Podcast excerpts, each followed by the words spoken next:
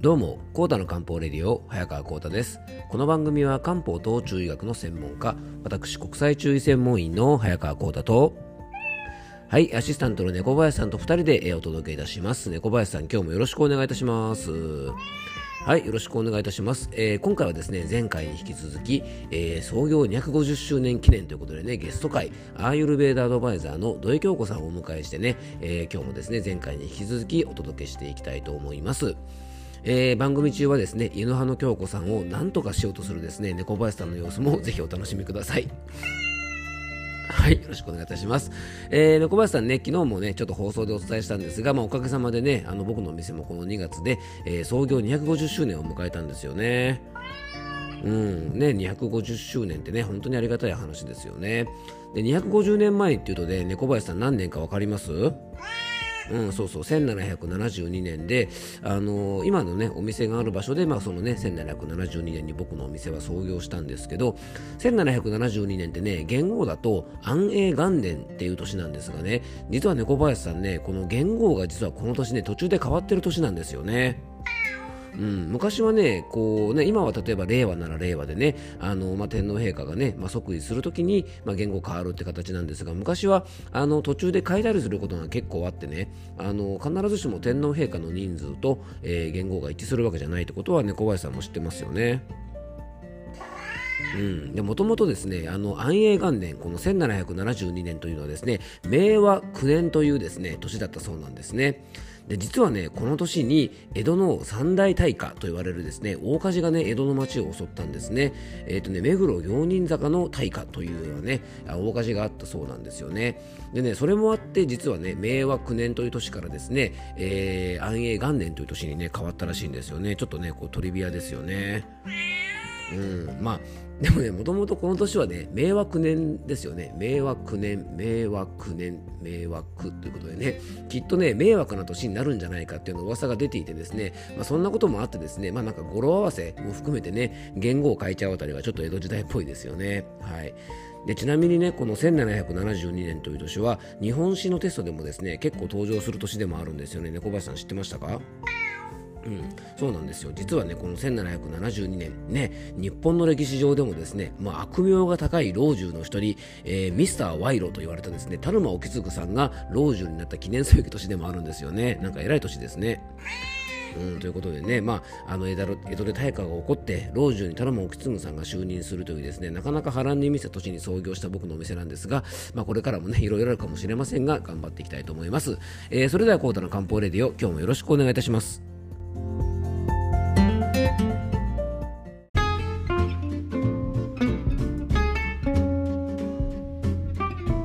はい、ということでね、えっ、と、今日もね、前回に引き続き、アーユルベーダアドバイザーの土井京子さんにゲストで来ていただいております。えー京子さん、今日もよろしくお願いいたします。ははい、よろしくお願いします。い。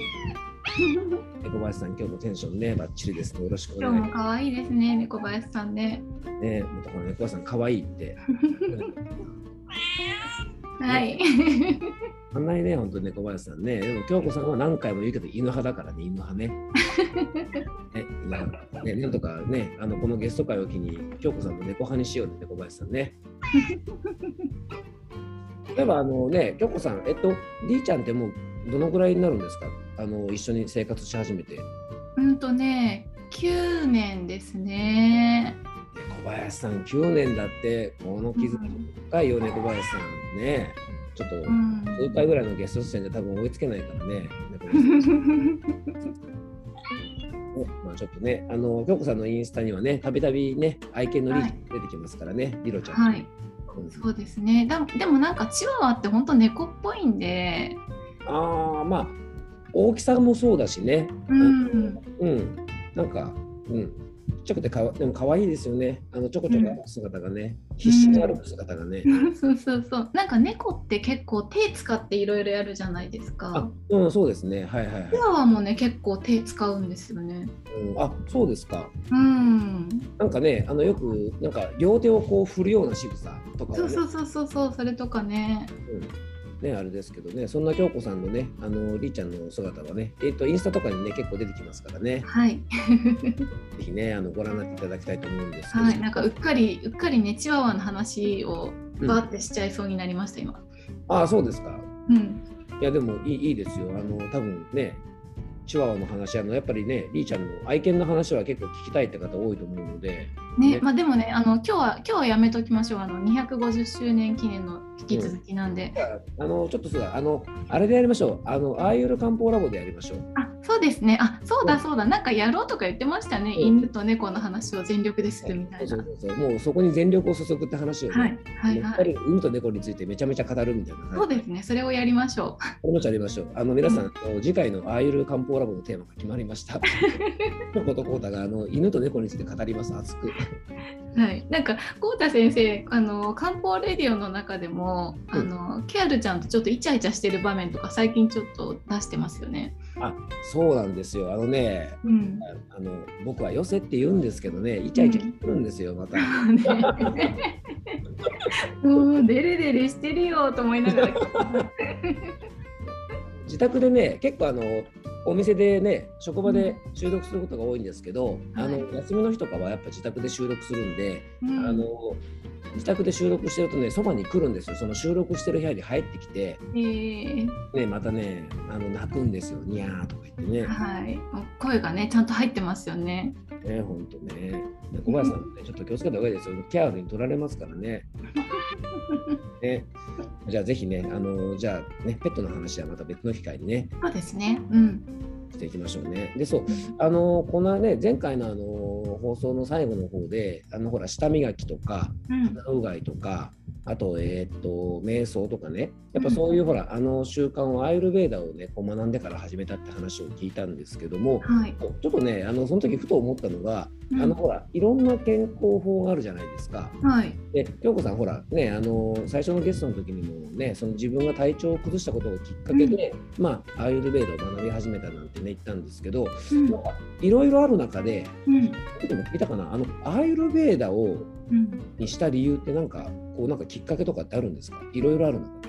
な。んかアーユルベーダーに出会ったきっかけっていうのが私が通ったそのスクールの先生のインスタライブを見たことだったんですけどそれそうたまたま見たんですけどなんかそれそこでお話しされてたことがそのメンタル心の部分をすごく言われてたんですよ。うん、でそれがすっごい面白いなと思ってそこから興味を持ったんですよね。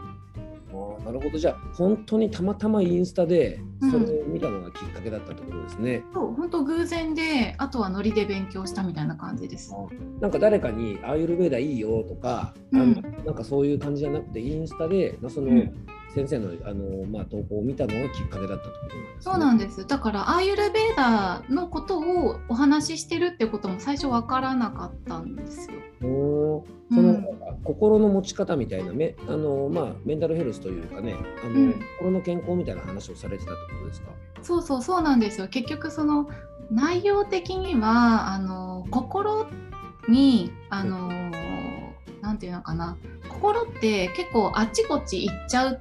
んだけど体を整えることで自分の心をコントロールすることができるってお話をされてたんですよ。うん。あ、そっかね。それ、それで結構、そのなんていうかな、こう、まあ、金銭に触れたというか、あ、うんこれ面白そうってこう思ったのがきっかけだったってことですかね。そうなんですよね。なんかその話を聞いて納得する部分がすごくあって確かにそうだなと思ってうんうんうんうんすごい興味が湧きましたね。あのね、YouTube の番組でも話したけど、やっぱさ、心と体がつながってるって、多分ほら、ね、僕も漢方やってるし、京子さんもアイルベーダーを勉強してるから、なんとなくほら、こうね、今でこそ、ふっとこう入ってくるじゃないですか。はい、だけど、なかなかやっぱその辺、ピントやっぱなかなか来ない方も、やっぱり正直多いですよね。そう思いますね。なんかそうそう思います。例えばなんかねよく話してますけどイライラしてる時とかって、結局あの体とのつながりがわからないじゃないですか何も知らないと。はいはいはい。でそれが例えばじゃあ食べ物とつながってるってこともあ知識がないとわからなかったりしますよね。そうですねあとは季節とつながってたりとかもしたりとか、うんうん何と何がつながってるかってことを知らないとやっぱりわからないこと多いですよね。そうですよね食べ物のつながりとかはね、特にありますよね。うん、なんか本当にねえそんなこと？って思っちゃうようなつながりがあったりするので、あのうん。漢方ね、まあ、薬膳とかだとやっぱり体の中に熱をこもらせるものはやっぱりあのうん。光自体がやっぱ熱のエネルギーなのでうん。あのやっぱりその辛みのすごく強いものとか、うん。油の強いものとか、うん。体の中で熱をこもらせるものを食べ過ぎるとやっぱり怒りの感情とかが強く出てくるし、まあ、うんイライラするようなんて言うけど、まあ、結局アーユルベーダとかでもそういう感じですよねきっとね。そうです。そうです。あのアイルベーダーでもやっぱり火のエネルギーなので一緒ですよね。そうですよね。だからそういうことをちょっと知ってるだけでね、うん。なんかイライラするね原因とかあのその辺もわかるし例えばねそう漢方だと、えっと、女性の方のほら月経周期でねうん。後期、あの生理前の時って結構ほらいわゆる月経前症候群はいはいはい。じゃないですか、ん。PMS なんて言われる時期ね、あの時期っていうのはやっぱりほら高温期で体温が一番上がりやすい時期だから、うんうんうん。やっぱり熱がこもるんですよ。うんでそうするとやっぱりイライラしやすくなったりもするからこの時期になんでイライラするかっていうのはちょっと分かるだけでも違いますよね。そうなんですよね。客観視できるようになるとね焦らなくて済むのですごく安定しますよねそれだけで。そうですよね。だから、うん。多分アーユルベーダ学びながらなんかそういうところに気がつけたっていうこともね多分その健康管理とかも含めてまあなんかね、人生のとか言っちゃうとねあの、ちょっと大げさなのかもしれないけど、うん。なんかそういうところもやっぱ変わってきますよね。そうですね。やっぱり今もね言いましたけどそのはい。自分を客観視するっていうことがすごくできるようになったっていうのがね大きく変わりました。自分とあとは周りの人を見てもねあの周りの人の状態を見てあこの人ちょっと今具合悪いのかなとかっていう気遣いがねできるようになりましたよね。うんそうですよね、うん。で結構ほらねその今周りの人って話が出たけど周りの人との人間関係でやっぱすごく困ってる方とか、うん。悩んでる方いますしね、うんなん。かひどいねあのなんかこう八つ当たりみたいなことされたりしてうん嫌な思いしてる人も多いと思うんですけどやっぱその客観視ができるとあこの人がこういうことをするその背景とかねうん。あのちょっとなんかこうねわ分かるというかね、うん多少でもまあそういうことが分かるだけでもまあねダメージゼロにはならないですけどちょっとこう楽になる部分もあるかもしれないですよね。え本当にそのなんでっていう理由が分かるっていうことはすごく大きいなって思いますね。うん、そうですよね。だからなんかほらこう辛く当たるとかね、あの、んなんどんな人にでもこうなんか喧嘩ふっかけるようなね、うんなんかドキドキした人って多分ななんかあるんですよね、きっとね。なんかあるなんかあるし多分その人自身が多分すごく辛いと思いますね。そうですよね。うん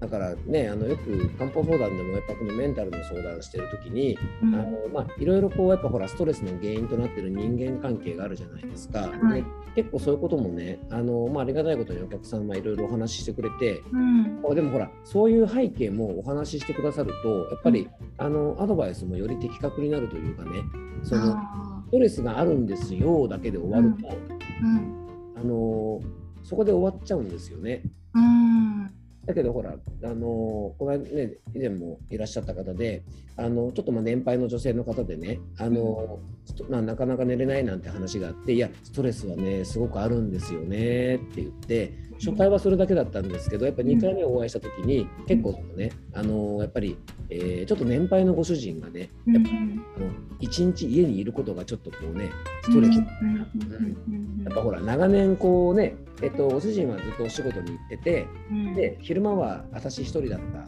うんのが、もうあの24時間一緒にいるようになってあの好きとか嫌いとかじゃなくてなんか生活リズムがうまく作れないし、なんかいつも気になっちゃうっていうのがストレスだって話になったんですよね。うん。こういうのがやっぱ、ね。ね、なかなかほら知らないとわからないですしね対応もね。うんうん。ね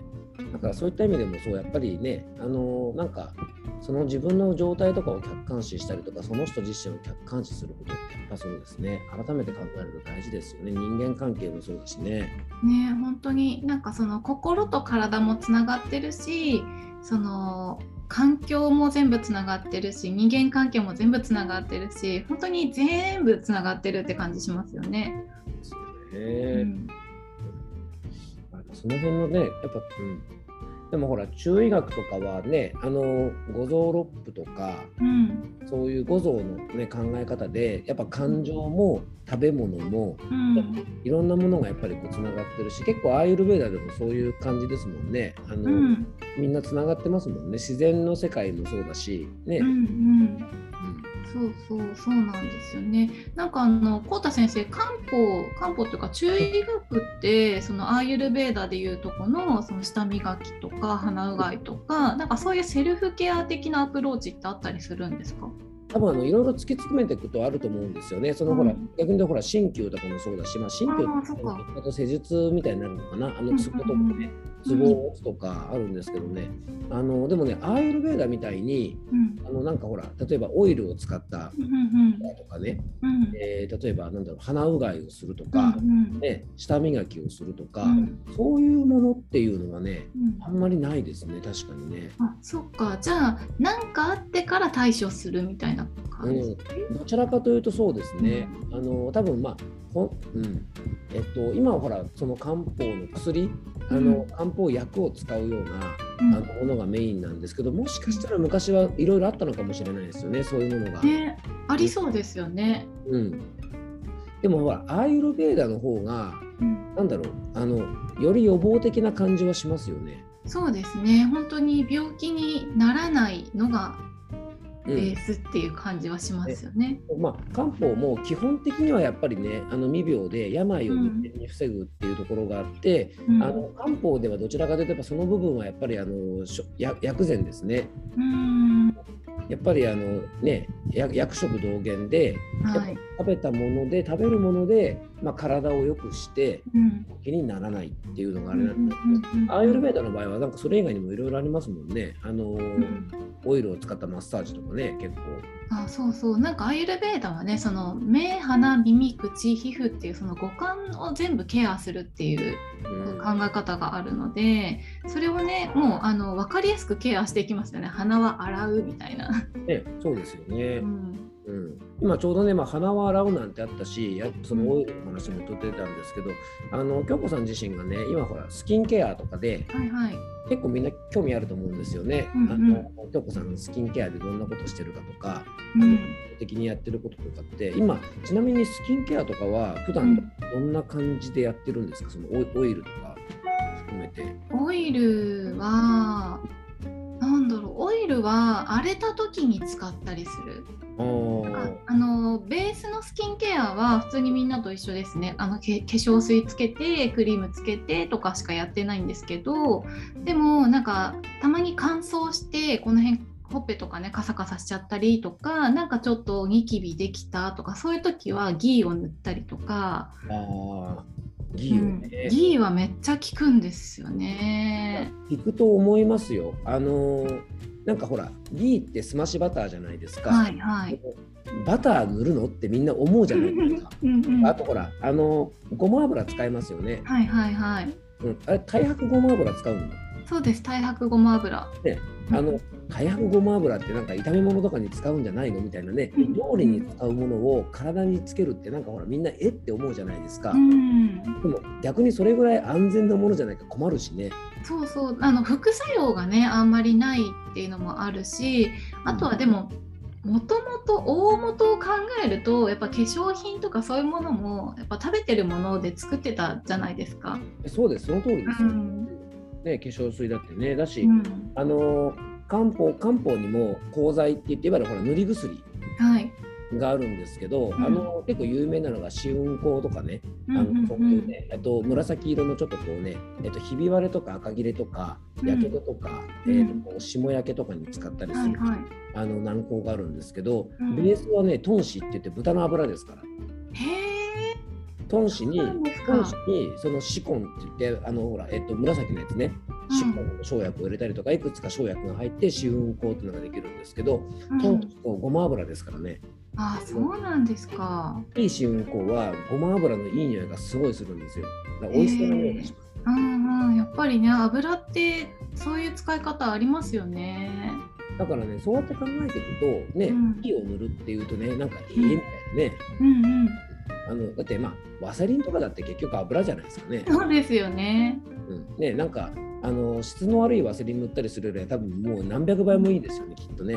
ね本当に私も最初ギーをね塗るのは抵抗あったんですけどでも塗ってみるとすっごい肌なじみが良くてもうねあのー、なんだろう感覚的に味わったことない感覚になるんですよこんなにいいんだってなりますね。あとスキンケアの話でなんかよくみんな美白のケアとかするじゃないですか、ね、白くしたいとかあるんですけど、うん、アイルベーダーだとそれ何やるかっていうと舌磨きしたり鼻うがいしたりっていう毒素を出すっていうことが大事なんですよ。ほどね、まあ、ゆうさんもね、うん、まあね、色すごい白くて綺麗ですもんね、肌がね。なんか今私、今というかもうファンデーションとか使わないんですけど。そうですよね、今これね、ズームで収録してるんでね、僕も見えてるんですけど、そうですよね。あの、うんすっぴんではないですよね、今。眉毛だけ描いてる感じですね。あでもそうですよね、肌は多分何もつついてない、ね、何も。何もしてないです。はい。ね、うん、ね、だからそれぐらいやっぱりだから普段からデトックスしとくと、ちゃんと肌もね、うん、あの白くな、まあ、白くなるっていうかその変な白さじゃなくてね綺麗になるってことですよね、うん、そうそう。だんだん透明感が出てくる感じですね。ね。だそうそういった意味でもねやっぱりそう普段からデトックスもそうだしさっきの油の話だけどやっぱりほら変なし口の中に体の中に入れていいものをね、うん、外に塗って悪いわけがないですよね。普通に考えて。うん本当そう思いますね。だから逆を言うと、うん、口に入れたらダメなものを肌に言ってもいいのかっていう話ですよね。そうそうそういうこと 結局そうなんですよね、うん、体の中に入れるってね塗る以上に結構やばいじゃないですか。本当思いますね。ねから、あの外側からだったら、まだね皮膚とか粘膜とかがバリアで本当にやばいもんだったら入ってこないようにブロックしてくれますけど、もう口の中から入れちゃったらねもう一気に体内に入っちゃいますから、やっぱ口の中に入れていい,、ね、いい質のものなんてやっぱ塗ったって絶対いいわけですよね。ね思います。はい。だからまあそうその辺のやっぱりこう考え方っていうのもねなんかこういろいろ伝統医学からやっぱり学べることってやっぱいろいろ本当ありますよね。ね面白いですよね、うん。だからやっぱりこうね漢方にしてもアイルベーダーにしてもやっぱり奥も深いし多分話も広がりやすいし、うん、ね、あのやっぱりこうねいまだにやっぱりこう続いてる理由なのかもしれないですよね。本当ですねで実際ねなんかその知っていくと納得することがたくさんありますよね。そうですよね、うん、だからやっぱりこうねあのそれがだからやっぱ今改めて見直されてるのかもしれないですね。うん本当に、ね、250周年ですけど、うん、まだまだいきますね。そうですね、250周年ですけど、まだまだね、あの行きたいと思います。ありがとうございます。ね、ということでね、まあ今日はね、そんな感じのお話だったんで、またね、あの次回ちょっとまたいろんなお話をしていきたいと思いますので、えー、京子さん、よろしくお願いいたします。はい、よろしくお願いします。ありがとうございます。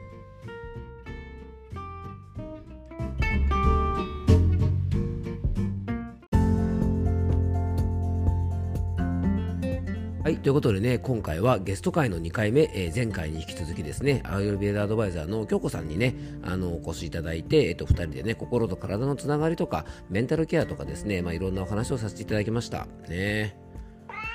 はい、まあ、猫林さんね、あの、次回も京子さんをゲストにお迎えしてね、まあ、次回ゲスト会の最終回、猫林さん寂しいでしょう。